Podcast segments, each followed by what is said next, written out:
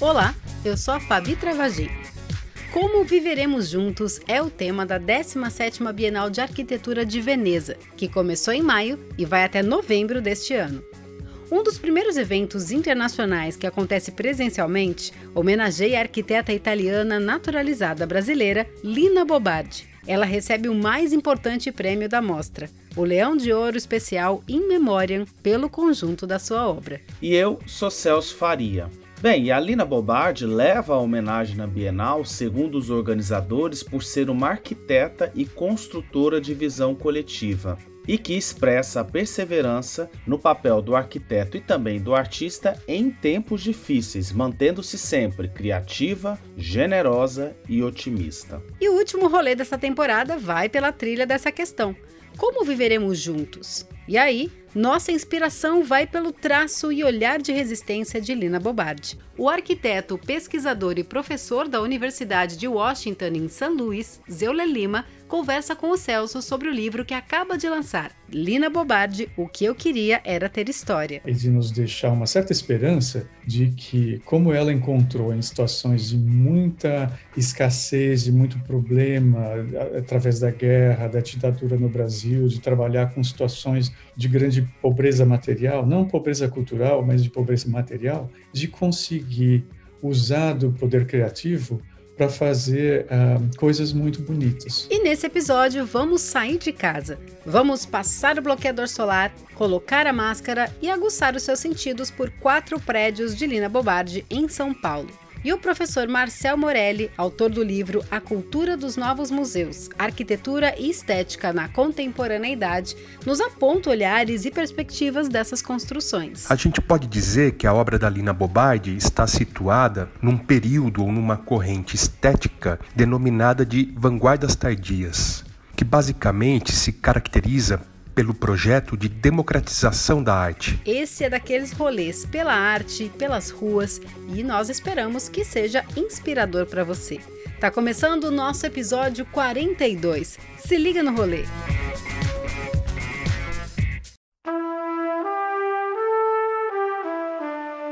No dia 5 de dezembro de 1914, nasce Aquilina de Enrico Bo, a jovem Lina Bo, em Prati di Castello, Roma. De família simples, ela se formou em arquitetura. Se casou com o crítico de arte e marchand, também italiano, Pietro Bardi, em 1946. A então Lina Bo, agora também Bardi, se mudou para o Brasil com seu marido em busca de prosperidade e de uma arquitetura mais promissora, situação contrária da Europa no pós-Segunda Guerra e pós-fascismo de Mussolini. Alina se naturaliza brasileira em 1951 e o seu primeiro trabalho foi A Casa de Vidro. A gente vai dar um rolê por lá hoje. Amigos pessoais de Assis Chateaubriand, o homem das comunicações e considerado fundador da televisão brasileira, o casal é convidado por Chateaubriand para fundar e dirigir o Museu de Arte Moderna no Brasil, que posteriormente vem a ser o MASP, inaugurado em 1968. Alina faleceu em 1992 e a Bienal de Arquitetura de Veneza, nesse ano de 2021, faz uma homenagem póstuma à arquiteta pela sua carreira como design, editora, curadora e ativista que nos lembra o papel do arquiteto como construtor de visões coletivas. Tudo isso na Bienal que tem como tema como Viveremos Juntos. Apenas dois outros arquitetos brasileiros foram homenageados na Bienal de Arquitetura de Veneza: o Oscar Niemeyer e Paulo Mendes da Rocha, que faleceu agora no final de maio, aos 92 anos. E quem vai contar mais pra gente sobre a Lina é o Zeuler Lima pesquisador, artista, arquiteto, designer e professor da Universidade de Washington em St. Louis, escreveu um ensaio biográfico em 2013 e outros dois livros sobre a arquiteta em 2019. E ele acaba de lançar o livro Lina Bobardi, O que eu queria era ter história. Ele conversou com Celso. Rolê pela literatura.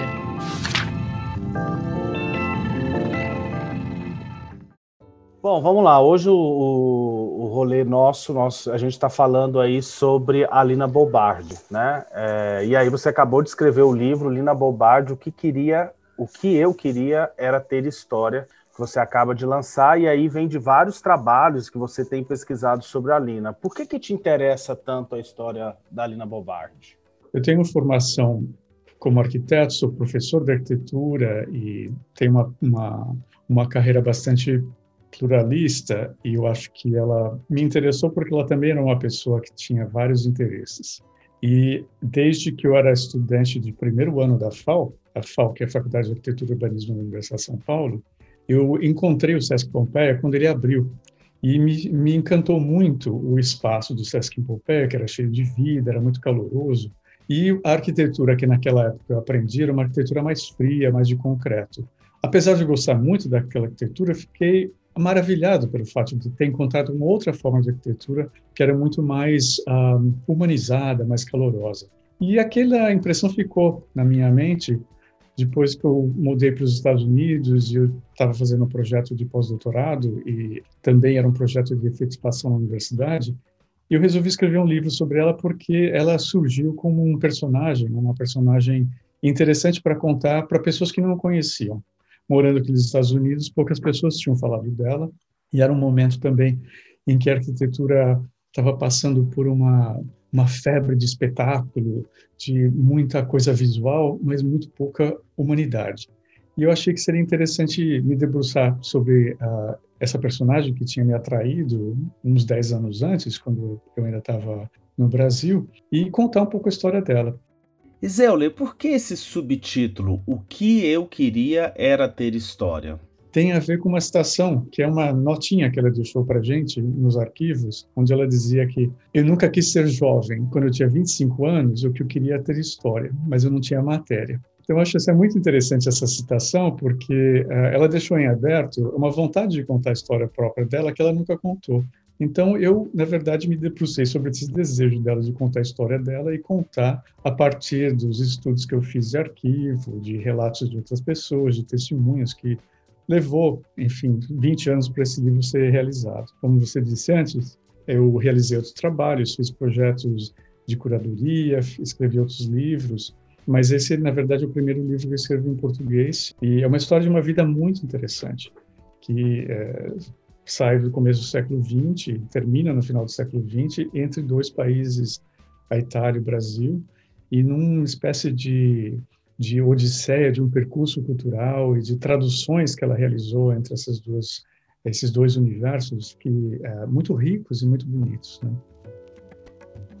achei interessante que na chamada do livro fala de uma odisseia que poucas pessoas sabem, né? É, o que, que as pessoas pouco sabem da Lina? Que, que a gente pode encontrar? Dá aí algumas, algumas pistas do que, que pessoa, as pessoas podem encontrar no livro.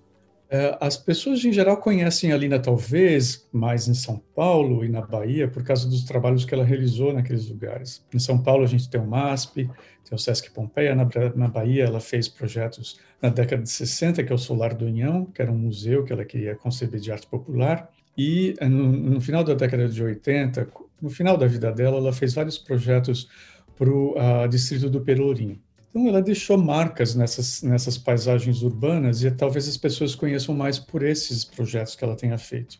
Mas, um, como ela foi uma pessoa mais reclusa, especialmente no final da vida, pouco se sabe sobre a vida pessoal dela.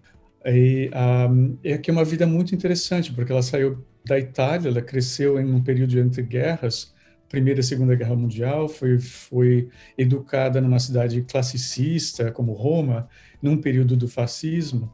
Depois ela mudou para Milão, onde ela começou a trabalhar. E, na verdade, naquela época, durante a guerra, não tinha trabalho para arquiteto, não se construía nada, como ele dizia, tudo se destruía. Então, ela foi um, um, início de carreira muito uh, vinculado a um discurso da arquitetura, de falar sobre arquitetura, se escrever sobre arquitetura, desenhar arquitetura, mas não de projetar arquitetura e criar novos edifícios. Então, na verdade, o, a, a, carreira dela, essa odisseia que começou na Itália, ela começa mais como uma odisseia a, artística e intelectual do que uma, uma odisseia arquitetônica. Depois, quando ela mudou para o Brasil em 1946, ela veio acompanhando o Pietro Maria Bardi, que era já bastante conhecido, era um, um, um marchand de arte, era um jornalista, muito envolvido com a modernização da arquitetura e da arte né, na Itália. Ele veio ao Brasil com a oportunidade de conheceu Chateaubriand, o Assis Chateaubriand, que era o, era o magnata da imprensa naquela época, que queria criar um museu de arte no Brasil. A Lina foi também para Bahia, né? E tornou-se lá a diretora do Museu de Arte Moderna. E ali também ela se envolveu com importantes movimentos da cultura popular do Nordeste. E isso foi sem dúvida fundamental para o desenvolvimento de uma visão mais diversa sobre os processos de industrialização. Então, a vida de Lina é realmente uma odisseia. É uma odisseia que começa na Itália, que vem para o Brasil e que vai depois para Bahia, volta para São Paulo e termina no final da vida com uh, o, o, a possibilidade de fazer mais projetos de arquitetura, que foi, na verdade, uh, o, o, legado mais visível dela. Mas esse legado só existe porque tem uma vida por trás disso tudo, de muita coragem, de muita curiosidade, de muita vontade de aprender. Ela participava da vida desses lugares e ela achava que a era importante não só contribuir para o que a gente consideraria uma, uma, uma, uma cultura mais elevada, mais educada, mas a cultura, a cultura, do cotidiano, sobre a natureza, sobre a arquitetura, sobre o papel da arte. E, e o livro é construído convidando o leitor a entrar nesse universo interno da mente, mas também o universo por onde ela passou. Então, a narração de cenas, é, eu imaginei que fosse um filme que pudesse está na cabeça das pessoas que estão lendo. Não é necessariamente um livro acadêmico, é um livro de uma história. E aí você, como arquiteto, o que, que a Lina pode nos ensinar sobre essa arquitetura de convivência é, e nesses tempos difíceis que nós estamos vivendo, né?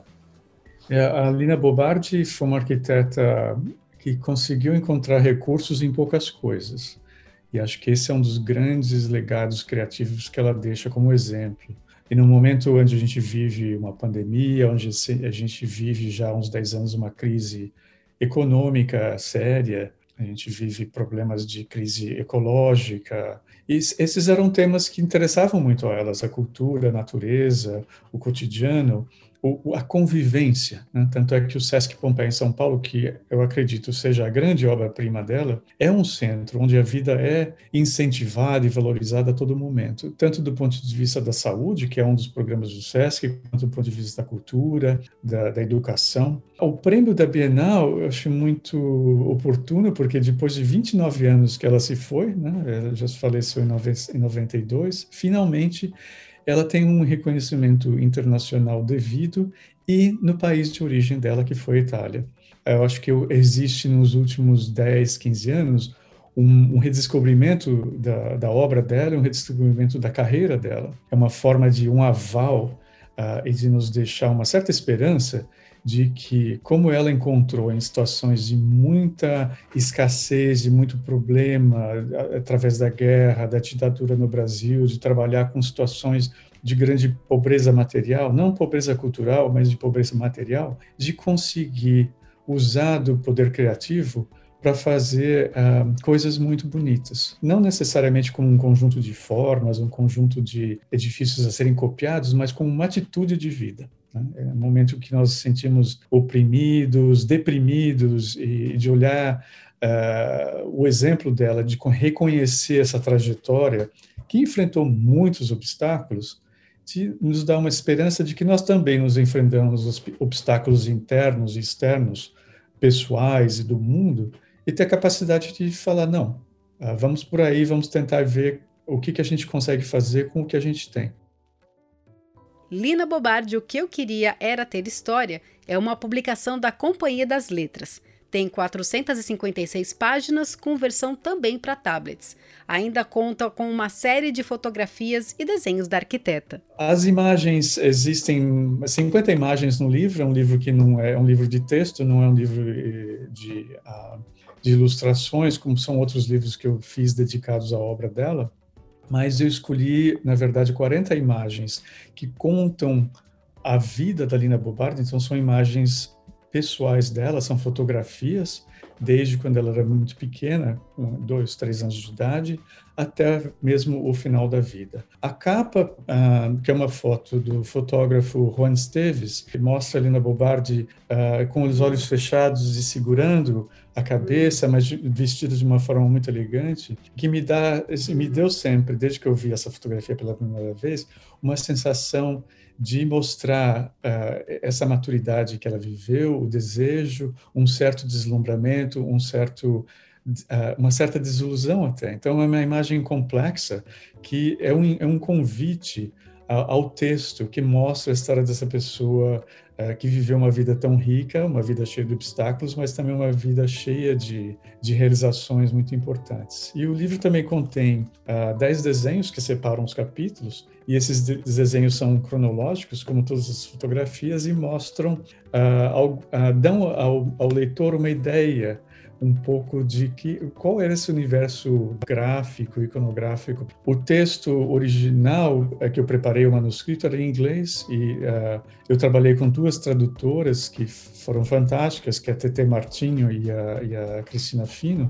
E uh, juntos nós trabalhamos para colocar o texto num português que fosse meu. E foi também isso uma odisseia muito interessante e outros desenhos da Lina podem ser encontrados no site Instituto Bobardi Casa de Vidro. A gente vai deixar o link aqui no tocador para vocês. Lá você vai poder ter acesso ao acervo de fotos, desenhos e documentos. Obrigado, parabéns pelo livro e pelo seu trabalho, viu? Obrigado, eu que agradeço pelo convite. Tchau, até mais. Tchau, até mais.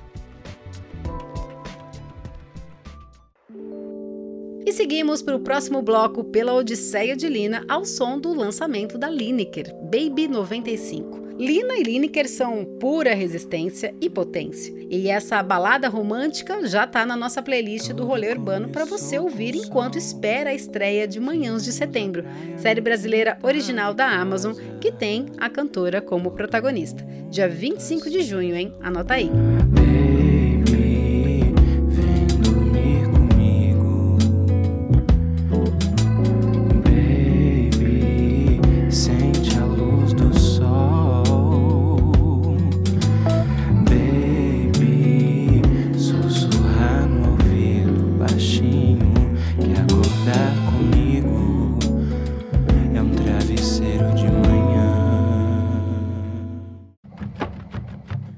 Espécie de arquitetura dançante, o artista britânico Isaac Julian concebeu a videoinstalação A Marvelous Entanglement, que retrata a vida da Lina por meio de nove projeções que ficaram na Galeria de Arte Victoria Miró, em Londres.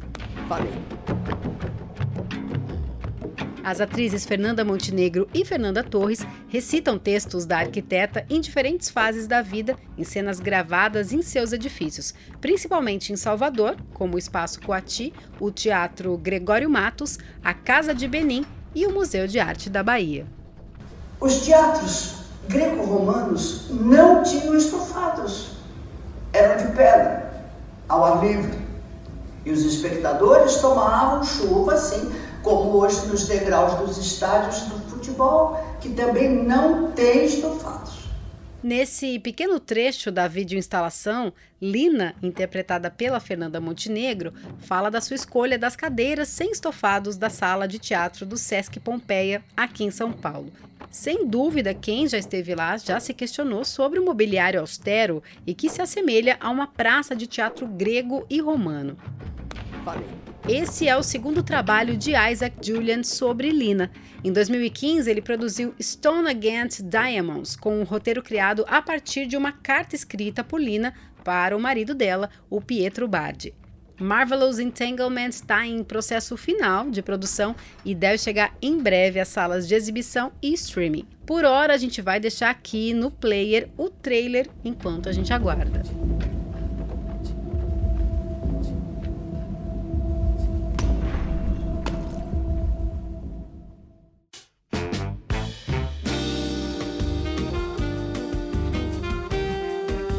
E vamos para o próximo bloco ao som de Big Band instrumental, Nova Malandragem.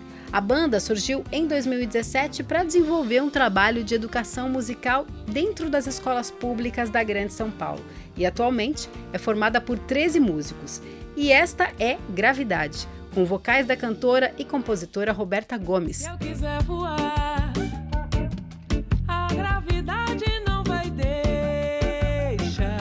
Confira um novo EP que une samba rock e jazz sobre a afrodiáspora.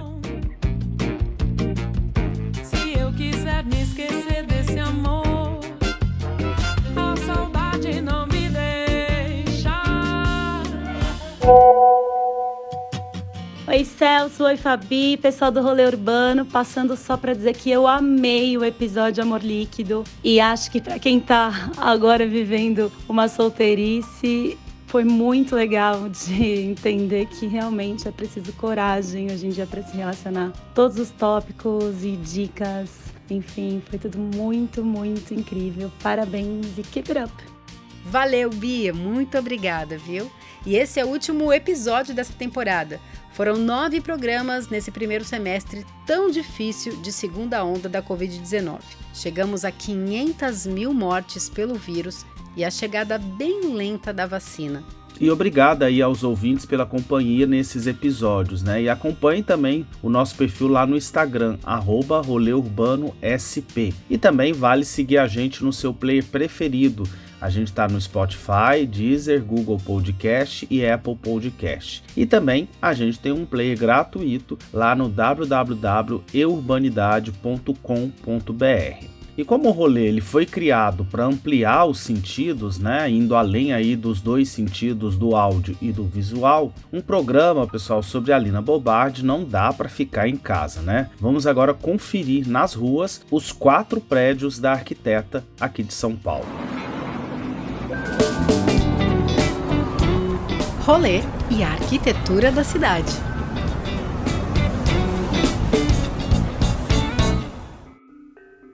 Rolê pelos prédios de Lina Bobardi aqui em São Paulo tem tudo a ver com esse olhar de convivência proposta na Bienal de Veneza. A gente vai deixar a trilha no Google Maps do tocador para você baixar. É possível circular por três prédios de bike e de metrô, porque eles ficam na região central aqui de São Paulo. Já a nossa primeira parada, a Casa de Vidro, fica no Morumbi. Aí vai ter um deslocamento maior e é possível chegar por algumas linhas de ônibus. A Casa de Vidro foi a primeira obra da Lina aqui em São Paulo. A construção se iniciou em 1950 no loteamento da antiga fazenda Chamiller Cariobá, no bairro atual do Morumbi. A Lina morou lá com seu marido Pietro por mais de 40 anos e durante décadas foi o ponto de encontro de pensadores e artistas nacionais e internacionais. Observe que a casa é construída em dois volumes principais. No primeiro fica o fundo da casa, ocupado pelos quartos, separados por um pátio arborizado. Já o segundo bloco abriga a área social e de serviço, como a cozinha e a copa. A chegada pela casa acontece pelo nível inferior, onde dá para ver os pilotis feitos por tubos de aço grauteados toda em vidro, a relação com a vegetação é imediata, numa densa floresta particular. E fique de olho nas semelhanças de proporções com o MASP e também as diferenças de personalidades de Lina e Pietro. Ela é mais enérgica e com um olhar para as artes populares. Ele, mais calmo e classista. Atualmente lá funciona o Instituto Bardi. Segundo informado pelo site do Instituto, as visitas à Casa de Vidro estão abertas ao público às quartas, quintas e sextas, em três horários. Anota aí, 10 e meia, 1 e 3 da tarde. Está limitado a 10 pessoas e é preciso reservar pelo site e a gente já deixou aqui o link para você fazer a reserva. Conta-se também que o Instituto está preparando uma série de celebrações por causa aí da Bienal de Veneza em julho lá na Casa de Vidro. Então, vamos ficar de olho. E vamos agora para o Museu de Arte de São Paulo.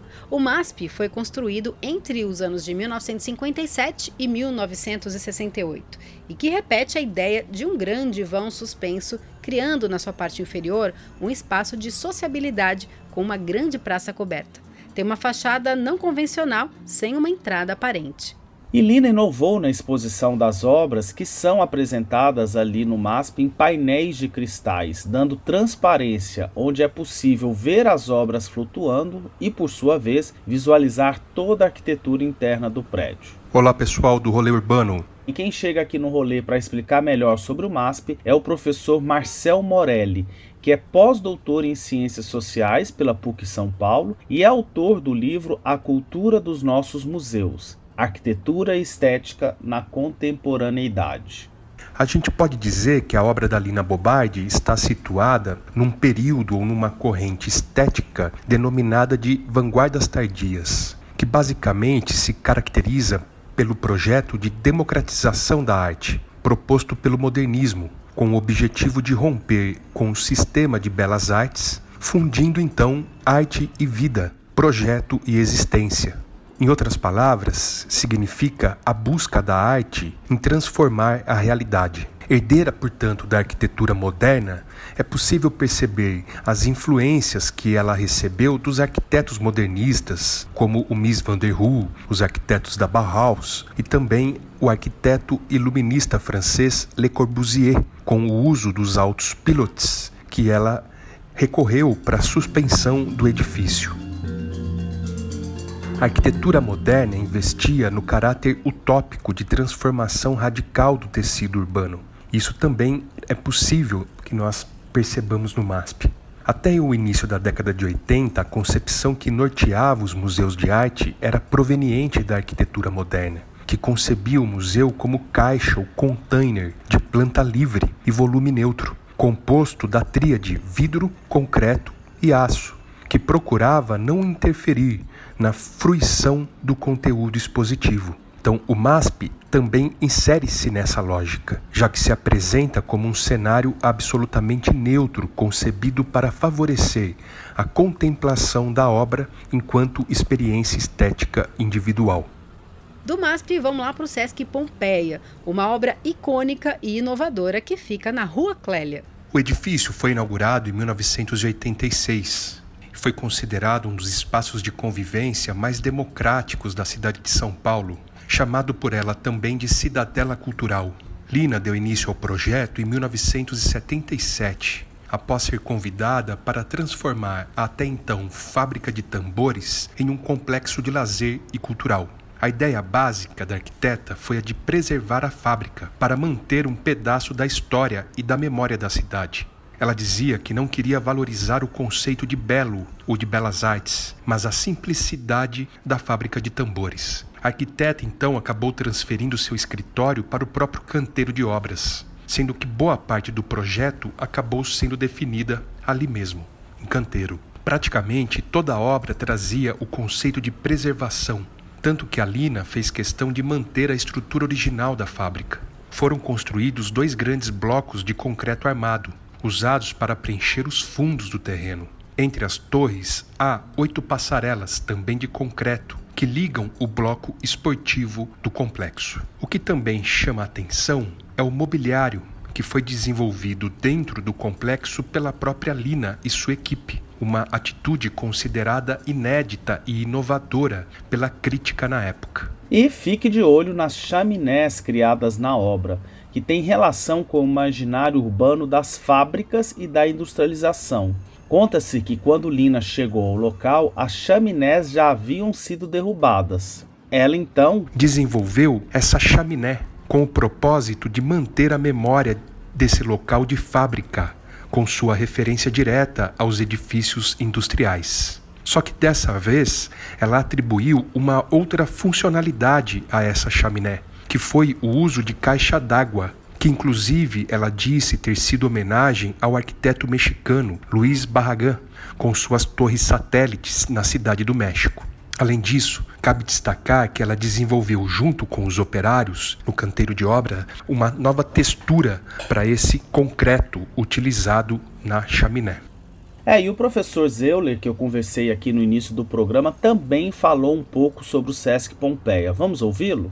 O Sesc Pompeia é a obra da maturidade, é, é a obra onde ela passou mais tempo trabalhando e diretamente e que deu ela a oportunidade de experimentar muitas coisas e de sintetizar ou de trazer para um único projeto toda a crença que ela tinha em relação à cultura, à vida, aos materiais, a ideia da história, a ideia da convivência, as pessoas, e foi um, uh, um casamento perfeito com uma, uma instituição muito preocupada com questões sociais e uma arquiteta muito preocupada com questões sociais. Na verdade, é o, é o grande exemplo, é a obra-prima, é, é obra madura, é a obra que mais exemplifica tudo aquilo que ela procurou na vida, do ponto de vista pessoal e também do ponto de vista profissional.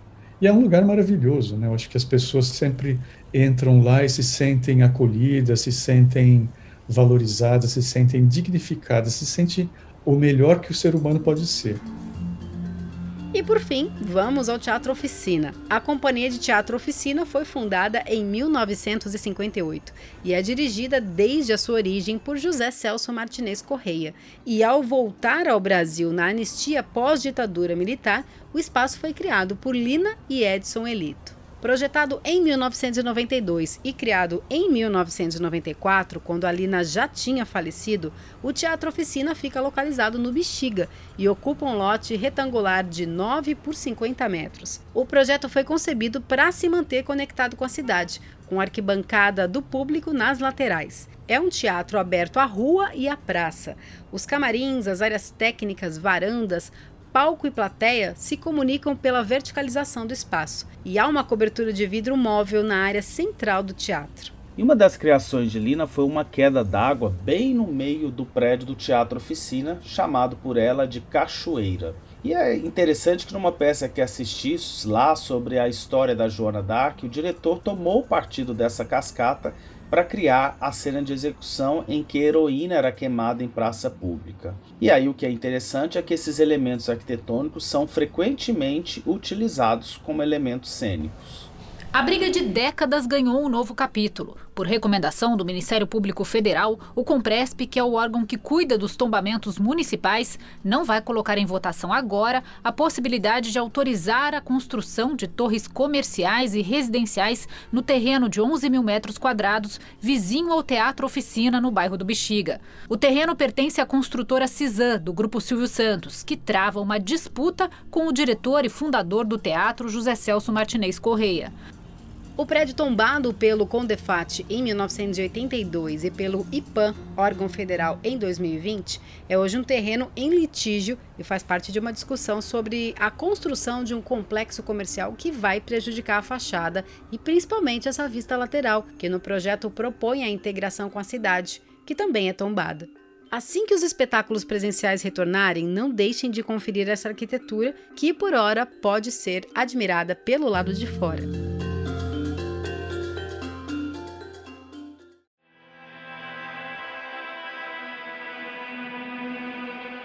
E esta é Calma, lançamento de Marisa Monte e que chega às plataformas. Composta em parceria com o Chico Brown, é uma canção criada como um remédio para esse momento de reclusão que nós fomos obrigados a cumprir.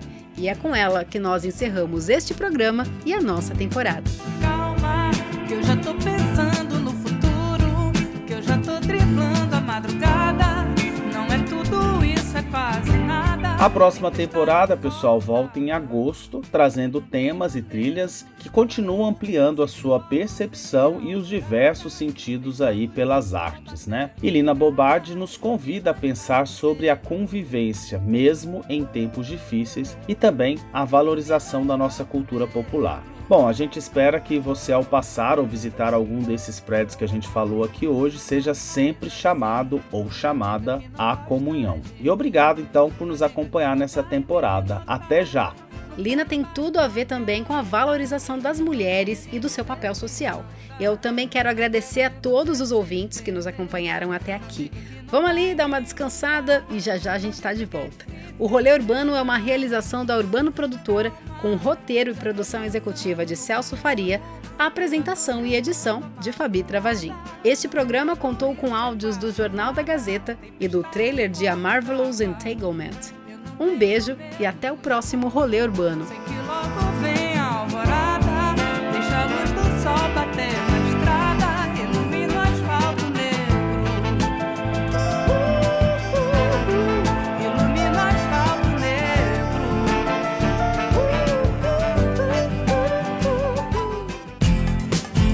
Realização Urbano Produtora.